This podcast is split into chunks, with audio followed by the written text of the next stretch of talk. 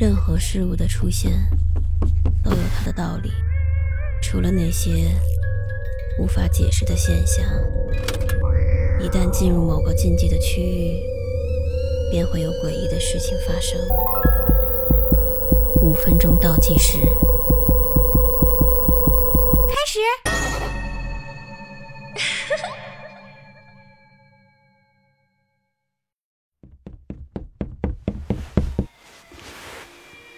你们都以为我疯了，以为我产生了幻觉，以为我有妄想症是吧？我，你们错了。直到现在我才明白，疯了的人才不是我呢。都说血是最通灵的，如果不流点血，我又怎么能知道真相呢？让我回想一下，嗯。是从什么时候开始的呢？我察觉到有人在偷窥我，好像给我安了窃听器，然后他默默地坐在某个角落，戴着耳机，窥听着我的一切。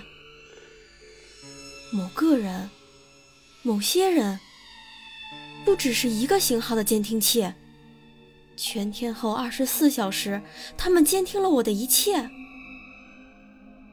一开始，我以为是我神经过敏，谁都有这种时候嘛。我吃饭、洗澡、走路，无论在家还是在公司，我都能深刻的感受到，我的一切正在被监听。这让我感觉一阵阵的脊背发凉。虽然听到的只是我的声音。但是，这也算是偷窥，窥探我的一切，这让我完全没有了任何隐私。其实我知道，每个人可能都有过这种经历，但是大多数都是非常偶然的感觉，不会像我这么频繁，而且这么真实。随着时间不断的流逝。我清楚的知道，这不仅是真的，而且窥探我的人越来越多。我就像一个在玻璃橱窗里被展览的商品，毫无保留，一丝不挂。我试着向朋友和家人求助，他们却都认为我是神经过敏，让我去医院。最后，万般无奈之下。我去了医院，医生的诊断为重度妄想症，让我按时吃药，定期复诊。虽然我知道他们同情我，想帮我，但是没有一个人真真正正相信我说的话。我每天按时吃药，却没有丝毫的好转。我感觉我的生活。一步步的在崩塌，我的不安，我的惶恐，我所有的内心活动，你们都听得见。我承受着别人无法理解的痛苦。终于，在某一天，我下了决定，我不想再展示自己了。如果说我曾经是痛苦的，那么。